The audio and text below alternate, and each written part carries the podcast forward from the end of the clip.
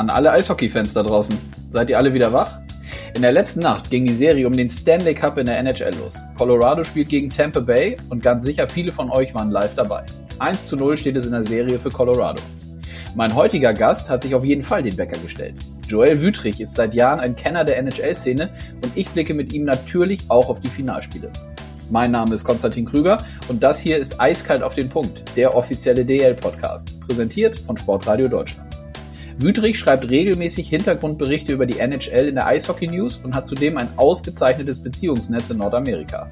Neben den sportlichen Themen besprechen wir die Markenstory der NHL und warum die NBA im Basketball im Vergleich zur NHL die neuen Märkte in Europa noch ein bisschen besser bespielt. Mit Blick auf NHL-Commissioner Gary Batman, der bei den eingefleischten Eishockey-Fans durchaus kritisch gesehen wird, hat Wüterich eine klare Meinung. Polarisieren tut er, doch alle Beteiligten sollten froh sein, wie professionell Batman die Liga aufgestellt hat. Wie die NHL auf die Schweiz und Deutschland abstrahlt, besprechen wir ebenfalls. Interessant zu hören, dass laut Wüthrich die Schweizer gar ein bisschen neidisch auf Deutschland sowie Leon Dreiseite sind. Oder wie er selber sagt, ein Leon hätten wir natürlich auch gerne. Und damit rein in die Folge. Viel Spaß beim Hören.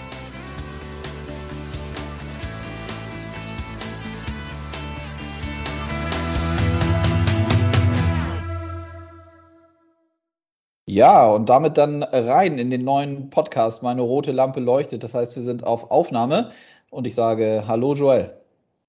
Ja, hallo Konstantin. Grüße dich. Vielen Dank für deine Zeit. Wo erwische ich dich gerade? Äh, Im Moment bin ich in Basel in der Schweiz und bereite die, äh, die Saison vor, ähm, sozusagen für meine Sportvermittleragentur. Ähm, es ist ziemlich viel los und äh, ja, es ist Mercato-Zeit, wie man so schön sagt, ja. Ja, sehr gut. Ja, Schweiz, äh, du sprichst es an, ähm, ist äh, im Kontext Eishockey auch ein äh, Themenbereich, wo du dich sehr gut auskennst, aber wir wollen heute äh, ausführlich über die NHL sprechen, über die, den Stanley Cup, äh, über die Finalserie zwischen Colorado und Tampa Bay, aber auch das ein oder andere ähm, links und rechts abseits der Finalserie, auch so ein bisschen auf die Marke NHL mit Commissioner Gary Batman schauen. Freue ich mich auf das das Gespräch und deine Einschätzung. Lass uns doch aber erstmal einsteigen damit, wieso du äh, recht oder sehr tief ähm, die letzten Jahre und Jahrzehnte mit der NHL verbunden bist als Journalist, richtig? Ja, also einerseits ist es als Journalist, andererseits ist es auch im, im Marketingbereich und in der Sportvermarktung. Ähm, ich habe sehr starke ähm, Verbindungen zu Montreal und zu den Canadiens de Montréal äh, Französisch ist meine Muttersprache. Ich habe familiäre Verbindungen, aber auch viele Freunde. Und äh, gut, es hat sich jetzt vieles geändert im, im Staff der Canadiens de Montréal.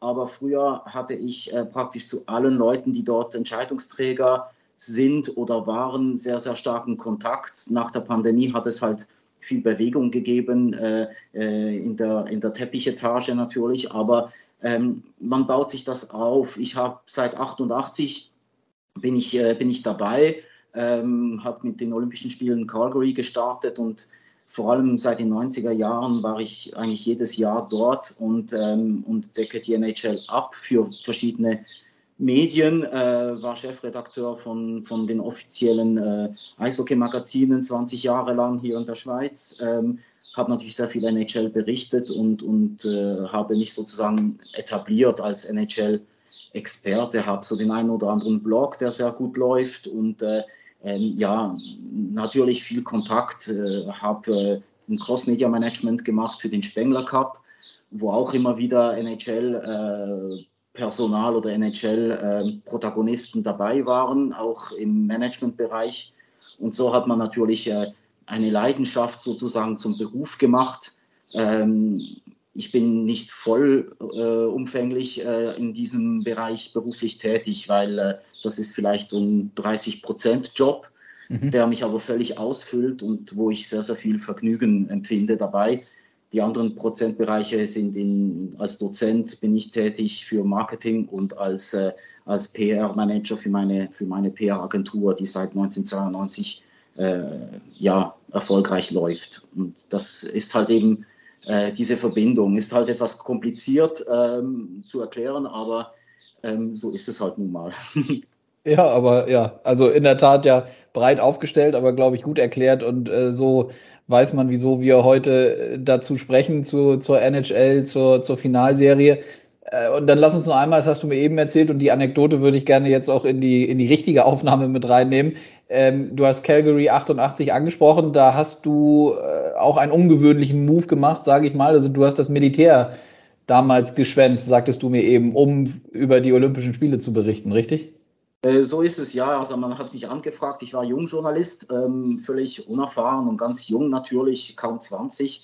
Und ähm, ja, und das war dann die große Chance. Da, da wurde ich angefragt. Äh, ich äh, konnte in vier Sprachen berichten und das war ideal. Und, und das, ähm, das habe ich dann auch wahrgenommen, diese Chance, und, und habe einfach halt, bin halt einfach nicht ins Militär eingerückt. Das war die Rekrutenschule, wie man das in der Schweiz sagt ähm, ja, die, die Basisausbildung, habe ich mir einfach gesagt, okay, äh, ist mir jetzt wichtiger und, und, und weg war ich. Als ich zurückkam, wurde ich natürlich von der Militärpolizei am Flughafen gleich abgeholt. Ähm, ja, und äh, dann ging es dann los im Militär. Ähm, ihr könnt euch vorstellen, ähm, die waren nicht sehr freundlich zu mir am Anfang, aber das ging dann nachher ganz gut. Okay, sehr gut. Und die Leidenschaft zum Eishockey und zur NHL ist sowieso geblieben. Dann lass uns doch mal äh, einsteigen in die Themen. Also die Finalserie steht an. Ich hatte gesagt, äh, Colorado gegen Tampa Bay.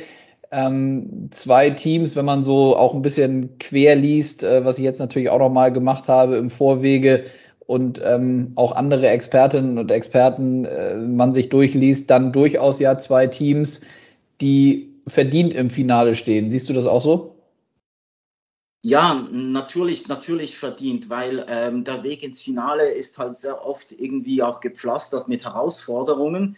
Und ähm, da sehe ich zum Beispiel in diesem Moment die, die Bowls etwas im Vorteil. Und da sehe ich nicht nur aus dem sportlichen Bereich, sondern ähm, die hatten halt einige sogenannte Odds, also die hatten einige Hürden und diese Hürden, die man jeweils immer wieder überspringen muss und diese, diese, ähm, ja, diese Resilienz, die man zeigen muss, das stärkt halt einfach und das bedeutet halt eben auch im Vergleich zu, zu den Avs, dass die, die kamen fast problemlos ins Finale. Das ist jetzt etwas extrem ausgedrückt.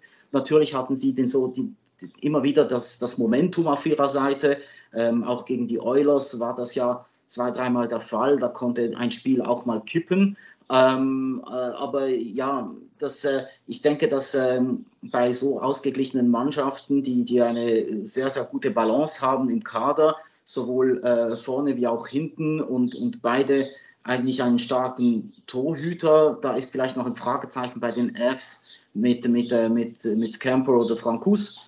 Aber ähm, ich denke, dass die, die, die Bulls da wegen ihrer Resilienz und wegen ihres Siegesgehens, also ich habe mal einen einen Podcast, äh, nicht einen Podcast, sondern einen Blog geschrieben für die Swiss Hockey News.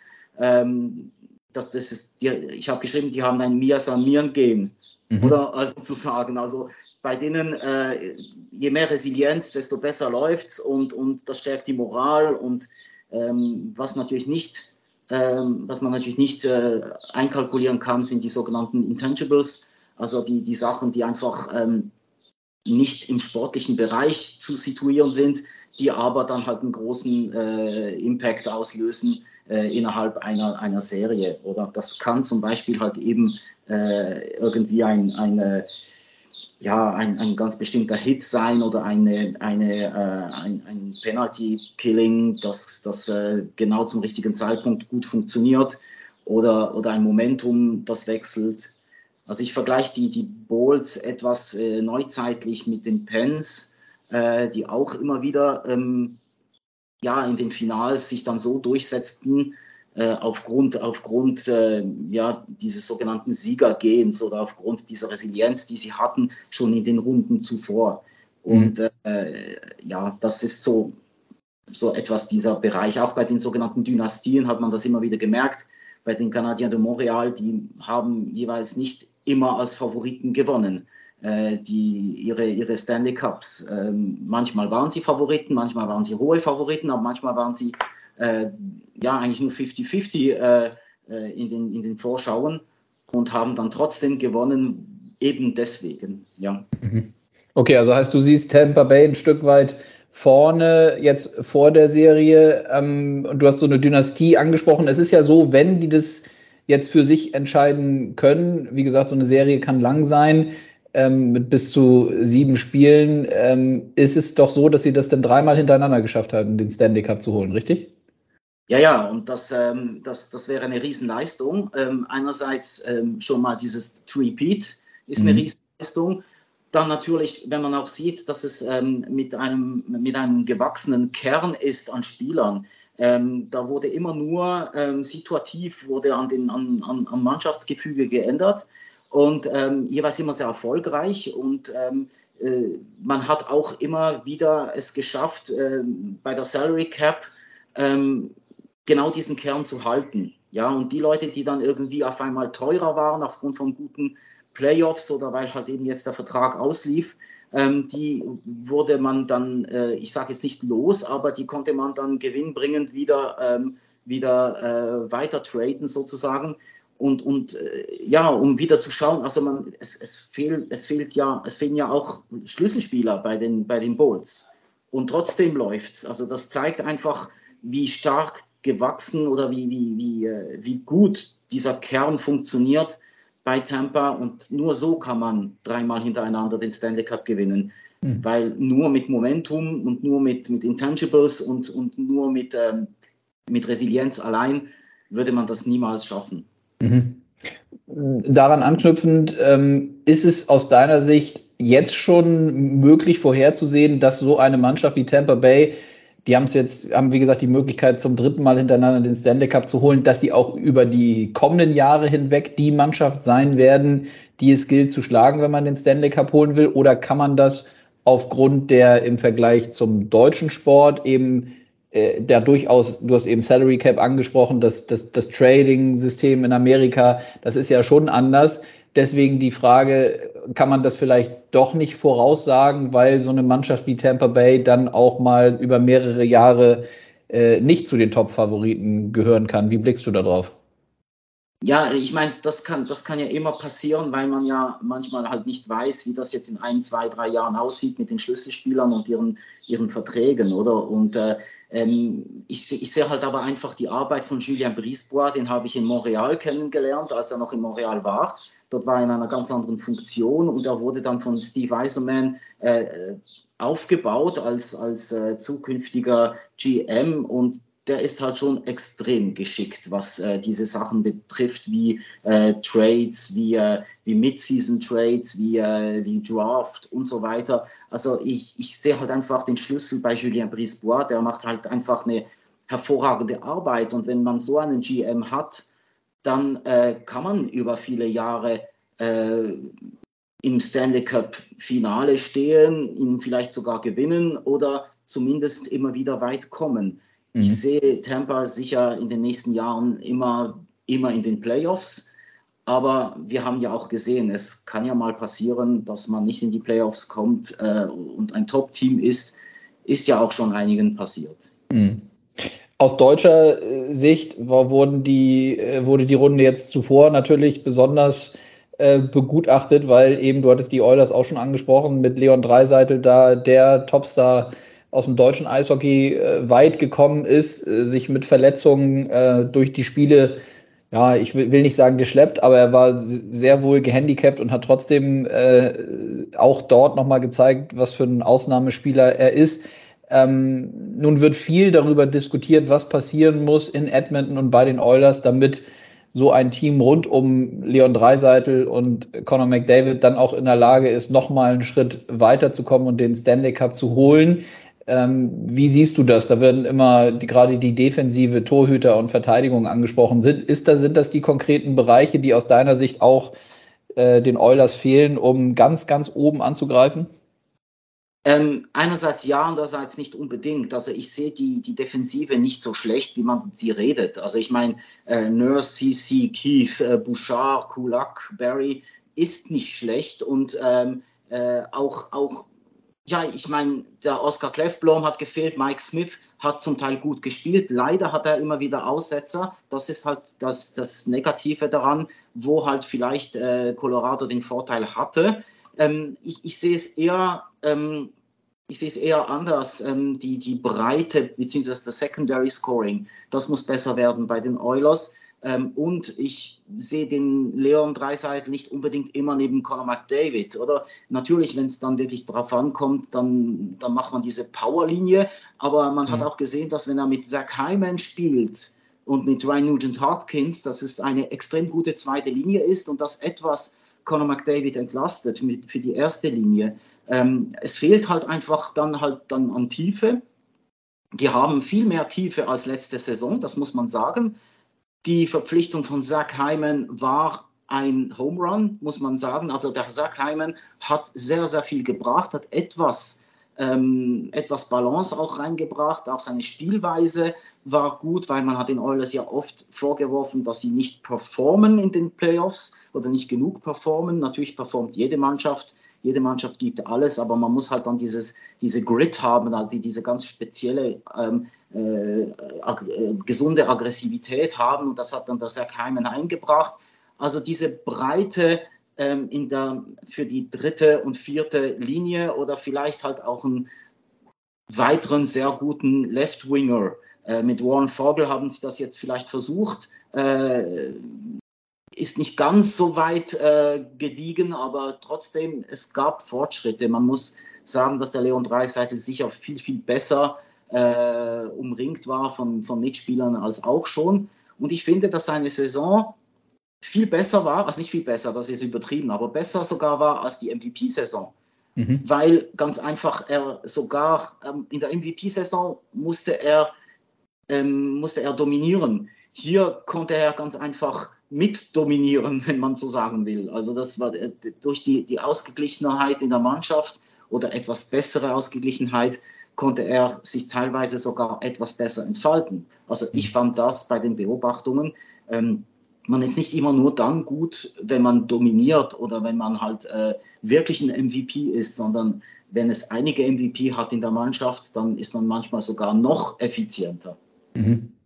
Wie sieht es mit den äh, Schweizer Protagonisten aus, die aktuell in der NHL unterwegs sind? Gibt es da aus deiner Sicht jetzt in der, was die abgelaufene Saison angeht, spezielle Spieler, die besonders auf sich aufmerksam gemacht haben, wo man das vielleicht, ja, auch vielleicht ein Stück weit nicht so stark erwartet hat? Ich meine, bei Leon Dreiseitel ist es ja auch so, dass viele gesagt haben, nach dieser MVP-Saison, wo soll das überhaupt noch hingehen? Und genauso wie du es jetzt eben erklärt hast, ist es ja ähm, erstaunlich, äh, letztlich vielleicht auch ein Stück weit logisch, aber ich finde trotzdem auch schon erstaunlich und außergewöhnlich, dass wieder so eine starke Saison von ihm gekommen ist. Wie ist es bei den Schweizer Spielern?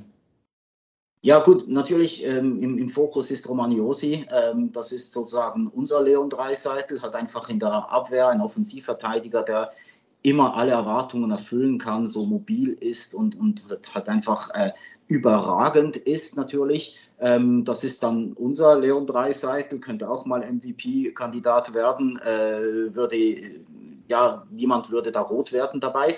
Aber ähm, ich habe zum Beispiel, was, was immer unter den Radar fällt, das sind solche Spieler wie Nico Ischier, oder? Das ist der Captain, ganz junger Captain bei New Jersey. Die Mannschaft wird um ihn aufgebaut. Ähm, er ist nicht der Punkte, der große Punktelieferant, aber er ist der, der die Mannschaft zusammenhält ist äh, offensiv und defensiv extrem präsent, extrem stark. Äh, er führt die Linien, er hat den Überblick. Also für mich war Nico Hischier, das war eigentlich meine, mein, mein MVP, mein persönlicher MVP diese Saison, auch wenn er nicht in den Playoffs spielte diesmal. Er hat es ja schon mal geschafft mit New Jersey, in seiner ersten Saison sogar, ähm, nach, nach, dem, nach dem First Round Draft Pick. Und ähm, in einer Mannschaft, die, die, die nicht immer gut funktionierte, war er derjenige, der funktionierte sozusagen, ähm, fiel etwas unter den Radar. Aber ich muss einfach sagen, überragend. Und man hat dann an der Weltmeisterschaft äh, kürzlich gesehen, wie überragend er sein kann, wenn er in einer Mannschaft spielt, die, die funktioniert, oder? Und äh, mhm. hätte die Schweiz nicht gegen die USA ein schlechtes Spiel einge, eingesackt, wären die auch ins Finale gekommen. Äh, mhm. Da bin ich überzeugt. Also die waren wirklich sehr, sehr gut aufgestellt. Mhm. Ähm, ja, nebenbei hat es natürlich, hat es natürlich äh, den einen oder anderen, der, der ebenfalls sehr gut performt. Wenn, wenn ich jetzt einen noch hervorheben sollte, dann war, wäre es Timo Meyer. Also wenn, wenn, wer ein Tor, wenn er ein Tor schießt, dann heißt es in, in, in äh, San Jose heißt es dann jetzt Timo Time, oder? Äh, vielleicht einer der besten, äh, besten äh, äh, One-Timer aus der Halbdistanz äh, in der Liga. Mhm. Ähm, mit extremem Selbstvertrauen und einer so gewachsenen Selbstverständlichkeit, wie er die Dinge reinhaut, ähm, das ist halt schon hervorragend, ähm, muss ich sagen. Also wir haben ja schon knapp ein Dutzend. Äh, Jonas Siegenthaler ist auch so einer, der unter dem Radar läuft, aber äh, herausragend spielt und, und, in der, ja, ich könnte einige aufzählen, aber das sind so meine Favoriten aus Schweizer Sicht. Ja, mhm. ja spannend. Und direkt eine Überleitung zur nächsten Frage. Ähm, hier in Deutschland wieder mit Blick auf Natürlich, es wird immer viel an der und drei Seite festgemacht, aber wir haben eben halt ähnlich, wie du es gesagt hast, ja jetzt auch mehrere Spieler. Nico Sturm, der jetzt letztlich äh, auch in der Finalserie ja, ja mit äh, dabei ist, aber auch ähm, Grubauer als Torwart und, und Lukas Reiche, Tim Stützler, also gerade Jüngere, die, die auch rübergegangen sind.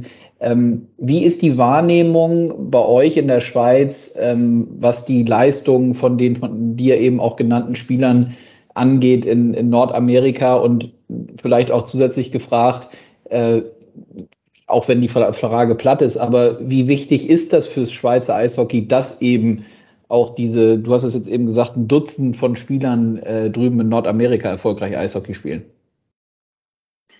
Ja gut, es ist, es ist insofern natürlich für, ähm, auch für, für die Marke NHL in der Schweiz ist es natürlich äh, wichtig. Man äh, macht natürlich äh, die Aufmerksamkeit fest an den Spielern und nicht unbedingt nur an, an, das, an, an, an den Spielbetrieb sozusagen. Nicht alle sind so wie, wie, wie ich zum Beispiel, der sich halt für alles interessiert, was in der NHL äh, passiert. In Deutschland und in der Schweiz ist das ähnlich. Man macht es an den Spielern fest. Äh, man nimmt die, die deutschen Spieler natürlich auch wahr. Äh, wir sind Nachbarn, wir sind Rivalen und, und wir, äh, wir wie soll ich sagen, wir, wir achten sehr, was, was, was äh, in der Grenze sozusagen passiert. Ich denke, ähm, die Schweizer sind manchmal sehr, ähm, sind etwas eifersüchtig auf, auf einen Leon Dreiseitel oder auf die, auf die Erfolge. Äh, man möchte auch mal so ein Erlebnis haben wie Uwe Krupp, der so ein Siegtor schießt in, in einem Stanley Cup äh, Entscheidungsspiel. Solche Sachen. Ähm, und Tim Stützle äh, ist, ist, ist ein Thema, weil genau dieser Bereich, die, die, die, jungen Spieler, die nachrücken, das ist in der Schweiz extrem wichtig, weil hier natürlich die, die, die, äh, die Formation der Spieler äh, einen hohen Stellenwert hat. Ähm, das ist, schon, das ist natürlich schon so. Und in der Schweiz äh, hat sich das Interesse für die NHL-Themen natürlich extrem gesteigert. Mhm. Ähm, es gibt immer mehr Leute, die darüber berichten. Ähm, die, früher war ich einer von vielleicht einer oder zwei äh, Journalisten, die Hintergrundberichterstattung gemacht haben über die NHL, weil ich ja oft dort war und Kontakt hatte mit Entscheidungsträgern oder auch mit Protagonisten, direkten Kontakt und nicht nur mit den Spielern. Und ähm, jetzt gibt es immer mehr, die sich, ähm, die sich äh, heranwagen an das Thema, also jetzt im Bereich Hintergrund, äh, Erfassen von Hintergründen und so weiter. Also ähm, man kann schon sagen, diese Spieler haben sehr, sehr viel beigetragen dazu, dass, äh, dass die NHL in Deutschland und in der Schweiz wahrgenommen wird, ähm, immer mehr. Hm. Auch ein interessantes Themenfeld, äh, was wir vorher besprochen hatten oder ich mir rausgenommen hatte, und das ist auch anknüpfend jetzt an das, was du gesagt hast. Wenn wir es mal aus Marke NHL-Sicht betrachten, äh, womit du dich ja jetzt, wie gesagt, die letzten Jahre und Jahrzehnte auch sehr gut auskennst, ist es denn aus deiner Sicht so, dass die NHL von sich aus genügend dafür tut, dass eben in diesen Ländern wie Deutschland oder der Schweiz die Aufmerksamkeit so für das eigene Produkt da ist, wie es sein müsste? Wie siehst du das? Yeah, ich, ich denke, sie, sie wollen es tun und sie machen es zum Teil auch, aber sie könnten es auch konsequenter tun. Man muss vielleicht auch den Mindset anschauen. Äh, in Kanada vielleicht weniger als in den USA. Kanada hat schon so einen e, etwas offeneren Mindset in, in Sachen Marken äh, vertreten oder Marken, Markenbildung. Aber ähm, ich, ich denke mir, dass mal zuerst hatte Priorität, dass man die neuen Märkte ähm, sozusagen erschließt im Süden von den USA oder die Märkte, ähm, das Marktvolumen vergrößert, das Marktpotenzial erkennt in diversen äh, Regionen in den USA, äh, was natürlich für viel Kritik immer wieder gesorgt hat in Kanada, weil äh, Quebec äh, wartet schon lange, dass man wieder eine, ähm, eine Franchise bekommt. Es gibt einige Regionen in, in, in Kanada, die können es nicht ertragen, dass, ähm, dass man lieber in, in, im Süden der USA die NHL irgendwie etabliert, zu etablieren versucht und, und zum Beispiel äh, diese, diese Saga um, um die Arizona äh, Coyotes, das ist, äh, das ist etwas, was, was für wenig Verständnis sorgt, aber wenn man, hinter, wenn man dahinter blickt, was eigentlich die, ähm, die, die, äh, die Hauptstrategie ist ähm, im, im NHL-Marketing, dann ist es eben Produktentwicklung. Und Produktentwicklung bedeutet, dass man halt eben auch neue Märkte ähm, äh, erschließt und dort versucht, Fuß zu fassen, um die Wertschöpfungskette zu vergrößern. Könnte man natürlich auch in Europa machen. Wenn man zum Beispiel sieht, wie die NBA das macht, die hat halt eben äh, ähm, exponentiell konnte sie ihre Fanbase vergrößern und das Interesse vergrößern, während es bei, in der NHL eher linear ist, sozusagen. Mhm. Also die, die, die Markterschließung Europa ist bei der NBA etwas stärker und man sieht dort etwas stärkere, ähm, stärkere äh, Tendenzen, äh, dass man sich in Europa ähm, ja sozusagen die Marke besser etablieren könne. Ähm, man nimmt auch in der NHL etwas für, für ähm, gegeben und, und für selbstverständlich, dass in Ländern wie, äh, ich sage jetzt, ich klammer jetzt Deutschland etwas aus, weil in Deutschland ist Eishockey ähm, nicht eine Hauptsportart. Aber in der Schweiz ist es zusammen mit Fußball eine Hauptsportart. Mhm. Ähm, Tschechien zum Beispiel, Slowakei, Skandinavien natürlich ausgeschlossen, vielleicht Norwegen, äh, Russland, jetzt natürlich äh, andere Situation, aber äh, bisher natürlich auch Russland als Markt ähm, äh, und, und ja, natürlich diese klassischen großen Märkte in, in, in Europa ähm, da nimmt man es für selbstverständlich hin, dass das Interesse ähm, an die NHL wächst.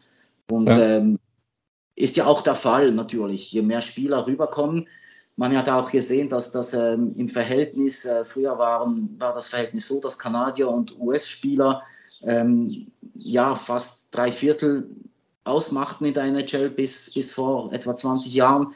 Und heute ist es wirklich nur noch die Hälfte, wenn es wenn, hochkommt. Ja, also die Hälfte der Spieler kommt aus, äh, aus, aus Europa.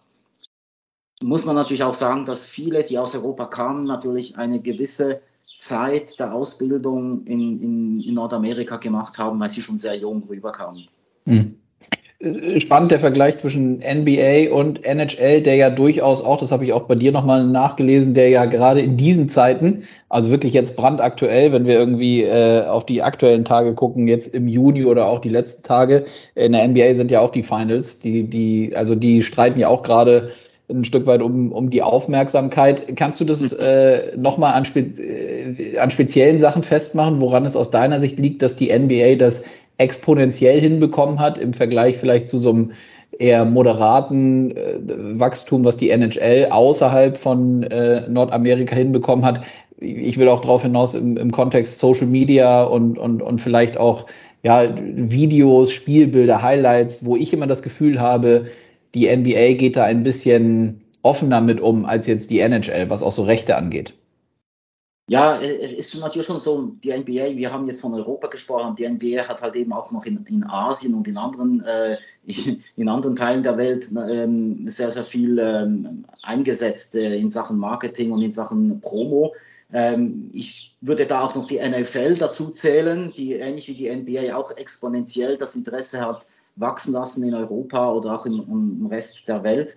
Ähm, natürlich ist schon so, dass äh, die, die Pairings, also äh, wie es läuft in den, in den Playoffs, ähm, das spielt eine große Rolle bei der Aufmerksamkeit äh, äh, für die NHL. Ähm, welche Teams sind dabei? Ähm, haben wir so eine optimale Zusammenstellung wie jetzt ähm, gerade eben in den Semifinals mit einem kanadischen Team? Hätte natürlich viel lieber Toronto sein müssen für die Abdeckung und für den Markt, aber das ist jetzt, ähm, ja, da werden mir die Oilers-Fans etwas verzeihen. Ähm, mhm. Und vor allem die Montreal-Fans bei mir, die werden mir auch verzeihen, aber wir hatten ja Montreal letztes Jahr dabei.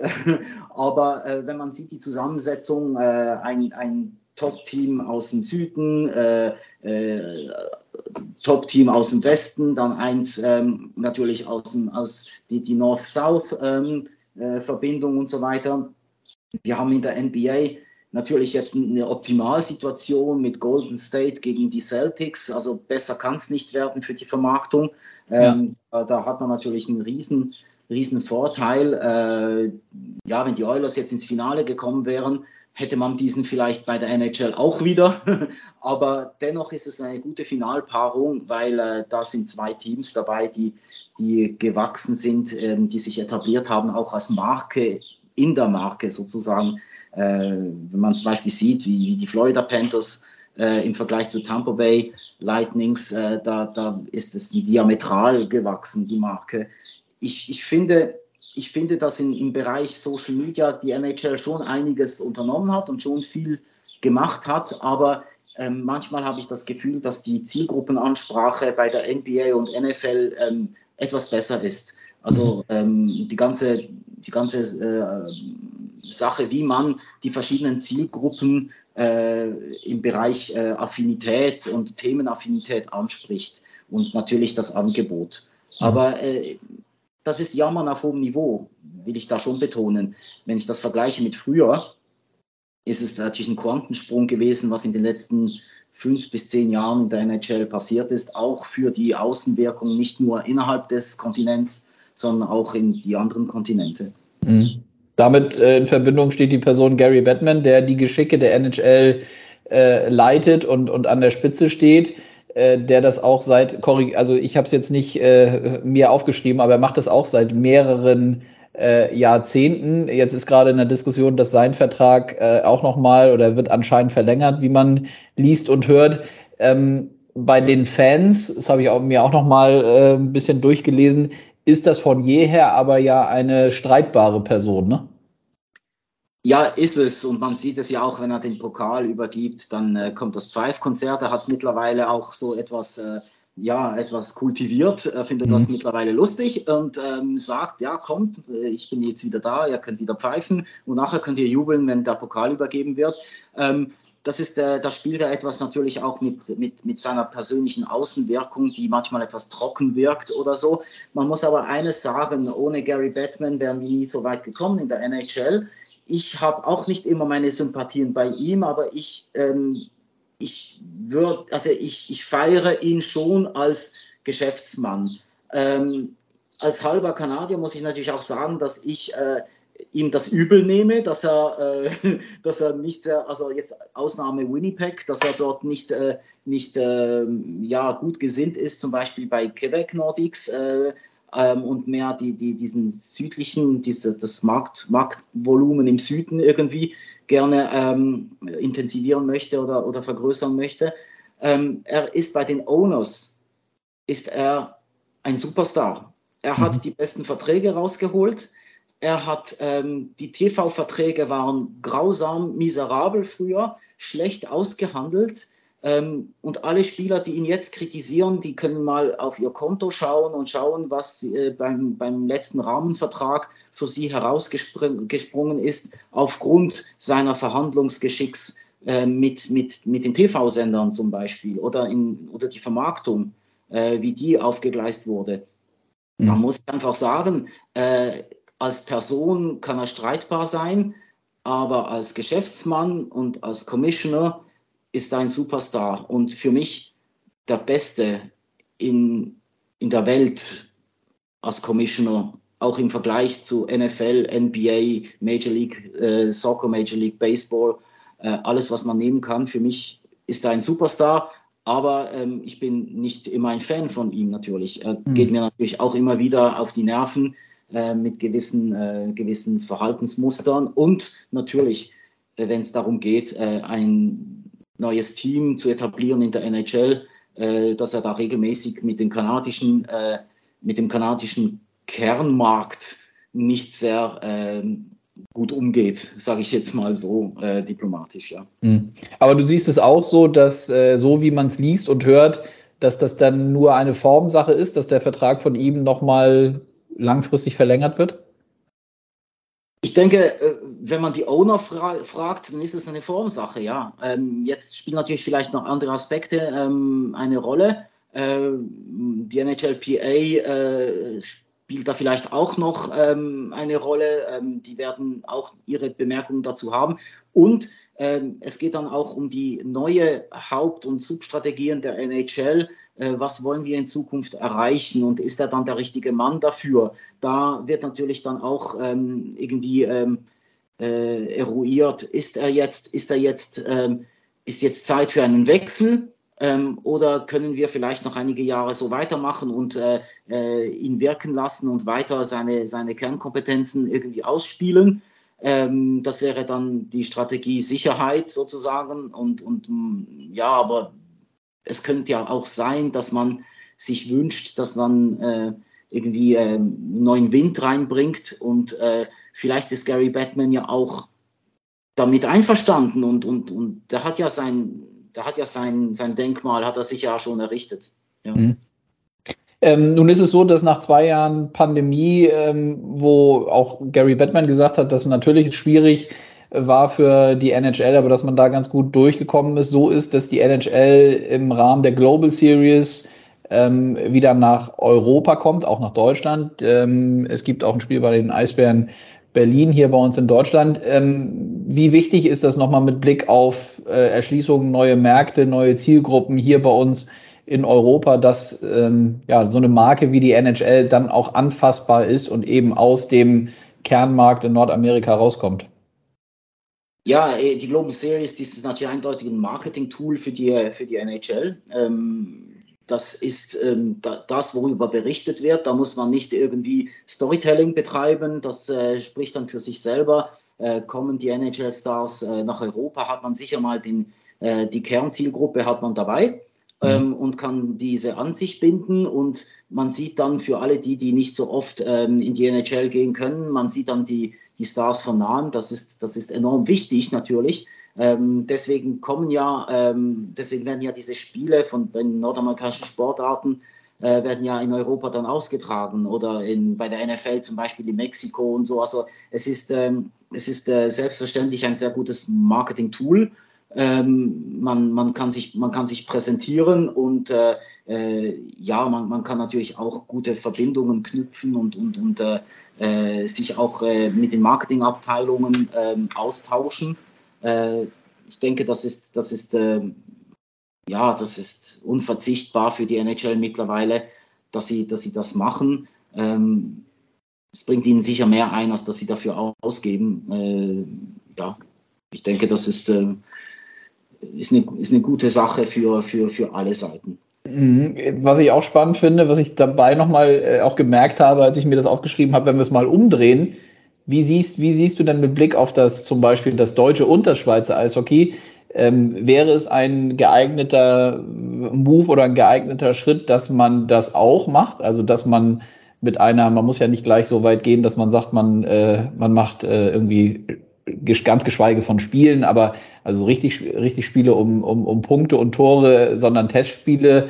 Äh, man könnte ja auch dahin gehen, dass man eine Delegation zusammenbringt äh, und äh, dann auch mal von hier heraus aus Europa nach Amerika fährt. Wie siehst du das? Ähm, das sehe ich eher schwierig, weil ähm, die ich sage jetzt, die Kanadier, die interessieren sich ja für das Eishockey in Europa und äh, ich weiß es ja auch von meinen Freunden und, und, und Verwandten in Montreal, die, die schauen die Spengler Cup-Spiele jeweils immer an. Mhm. Egal wer spielt, die finden das einfach spannend. In den USA interessiert das keine Sau. Und ähm, die USA, die interessieren sich nur für die Spieler aus Europa, aber keine einzige Mannschaft interessiert die Leute dort, außer man ist vom Fach man ist äh, in der Branche tätig. Dann natürlich interessiert es absolut, logisch.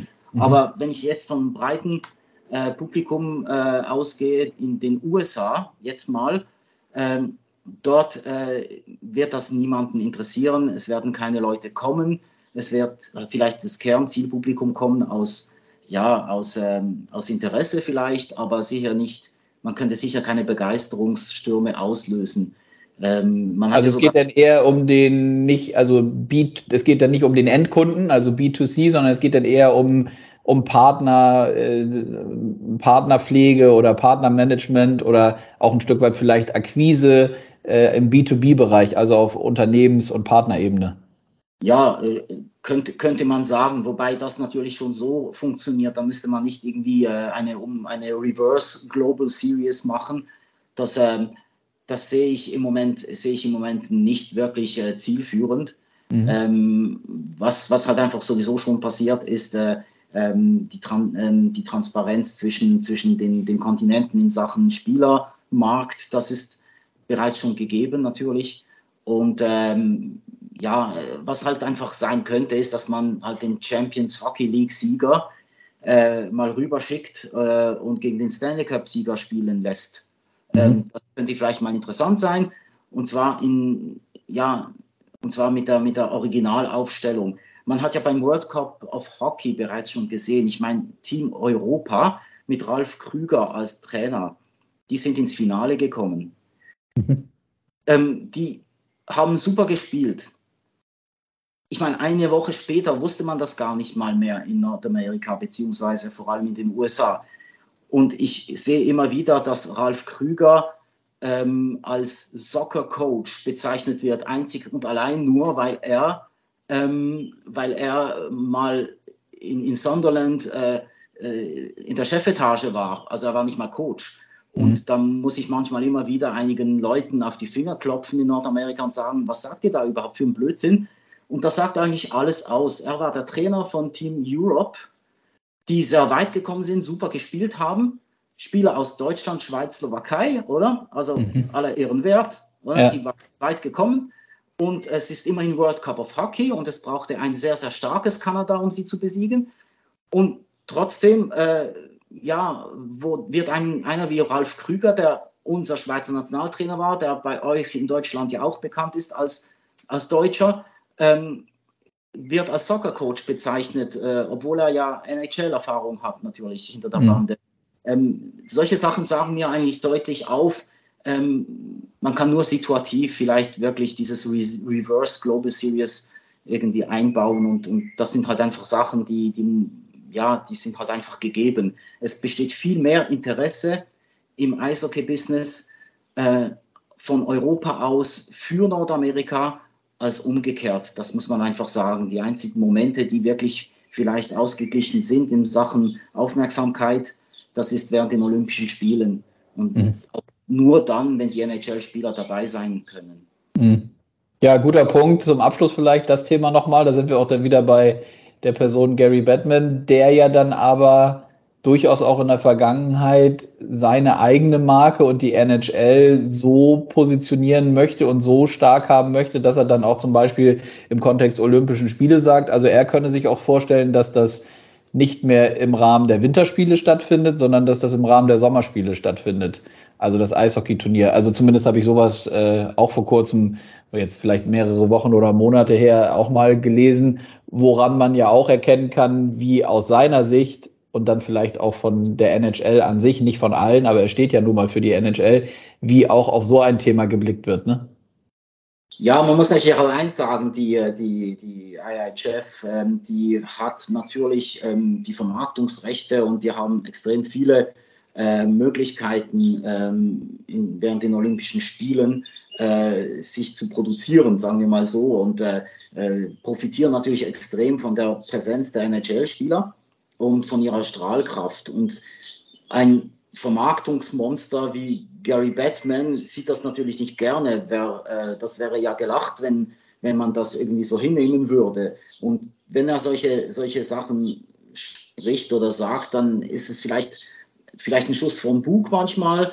Manchmal macht er auch ernst, aber er möchte halt einfach zeigen, Leute, hört mal zu. Wir bringen die besten Spieler. Wir haben sehr viel Risiko äh, in Sachen Versicherungen, in Sachen Spielplangestaltung und so weiter. Ähm, wieso sollen wir im zweiten Glied sein, nur weil das jetzt so strukturell so äh, definiert wurde? Ja? Mhm. Und ähm, einer wie Gary Batman ist nicht im zweiten Glied. Und deswegen äh, kam das halt eben so zustande, dass zum Beispiel hat jetzt halt äh, Olympische Spiele stattfinden ohne NHL-Stars. Ähm, ich kann es aus, aus der Sicht von Gary Batman kann ich es verstehen. Aber er hat natürlich auch etwas der Marke etwas geschadet.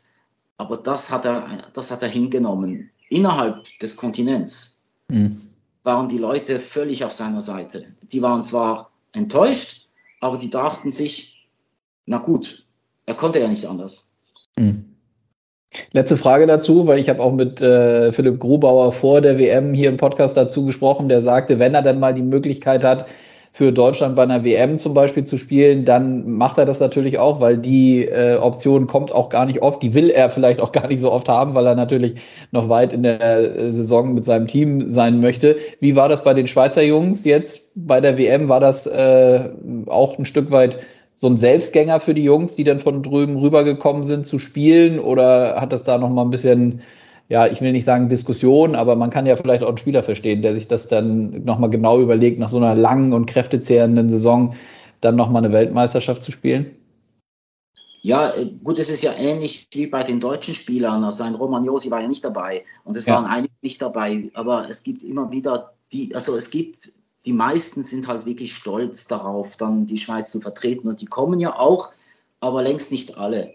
Und äh, so Schlüsselspieler äh, wie ein Romagnosi, der hätte zum Beispiel ähm, sehr schnell ähm, während des Spiels gegen die USA erkannt, was schief läuft und hätte wahrscheinlich dagegen steuern können. Äh, das sind dann halt diese Spieler, die den Unterschied ausmachen, nicht nur auf dem Eis spielerisch, sondern auch taktisch und als, als Persönlichkeiten. Ja. Ähm, es war aber schon immer so, wie auch bei euch, ähm, gab es immer wieder Spieler, die sich dann sagten, okay, ich hatte meine Zeit an den Weltmeisterschaften, die war gut. Ein Romagnosi war ja auch schon im Finale an einer WM und äh, für ihn sind jetzt halt einfach andere Sachen wichtig, wie zum Beispiel äh, äh, mal mit, mit Nashville den Stanley Cup zu gewinnen, war ja mal ganz, ganz nahe dran. Ähm, aber ja, prinzipiell würde man das, würde man das vom Kräftehaushalt äh, gut, gut managen können, würde, glaube ich, jeder gerne die WM spielen. Ob das jetzt jedes Jahr möglich sein kann oder soll, ähm, das muss jeder für sich selber entscheiden, weil schlussendlich kennt jeder seinen Körper am besten oder auch seine mentale Situation. Äh, ich kann es verstehen, wenn die Spieler nicht kommen. Ähm, wenn einer jetzt zum Beispiel nie kommt, dann kann ich es nicht verstehen. Ja. ja. Ja, Joel, ich, ich danke dir recht herzlich. Das hat, äh, hat mir auf jeden Fall viel Spaß gebracht, hier mal einen sehr, sehr umfassenden Blick äh, äh, angesichts der äh, Stanley Cup Finalserie auf die NHL, aber auch viele weitere Themen, die damit zusammenhängen, im Eishockey zu besprechen. Äh, wirklich abschließende Frage. Jetzt am Donnerstag um zwei Uhr nachts, glaube ich, äh, mitteleuropäischer Zeit geht's los mit Finale 1. Du verfolgst das natürlich. Geht es dann so weit, dass du dir den Wecker stellst oder holst du dir dann morgens gleich die Informationen über Highlights oder wie ist das? Naja, ich muss jetzt aufpassen, was ich sage. äh, jahrelang, jahrelang, ähm, jahrzehntelang habe ich natürlich die Spiele von Montreal geguckt. Ja. Wenn ich nicht live gucken kann, dann ähm, kann ich nicht schlafen. Ähm, letzte, letzte Playoffs, ähm, ja, da habe ich halt etwas ähm, ändern müssen. Äh, weil Montreal ja weit gekommen ist, musste ich viel ändern in meinem, äh, in meinem äh, Tagesablauf. Ja. Ähm, ich hoffe, dass, äh, dass meine Familie nicht zuhört jetzt, aber ähm, ja, ich bin halt einer derjenigen, der dann äh, die ganze Nacht chattet und, und, und natürlich äh, das verfolgt und ich kann das nicht ähm, auslassen. Das, das, geht, das geht irgendwie nicht. Äh, liegt nicht in meiner DNA. Und ähm, ja, es ist, es ist halt, wie soll ich sagen, ähm, ich kann nicht schlafen, wenn der NHL läuft. okay. Ja, dann äh, das wird vielen Zuhörerinnen und Zuhörern höchstwahrscheinlich ähnlich gehen, die sich jetzt auch äh, dann den Wecker stellen oder lange aufbleiben für so eine, für so eine Stanley Cup-Serie. Dann ähm, ja, wünsche ich dir viel Spaß beim Schauen und äh, beim äh, faszinierenden Gucken der Serie. Danke dir recht herzlich für deine Zeit und freue mich, wenn wir uns bald wieder hören. Danke dir. Ja, super, danke. Ich habe mich auch gefreut. Danke. Ciao, ciao. Ciao, ciao.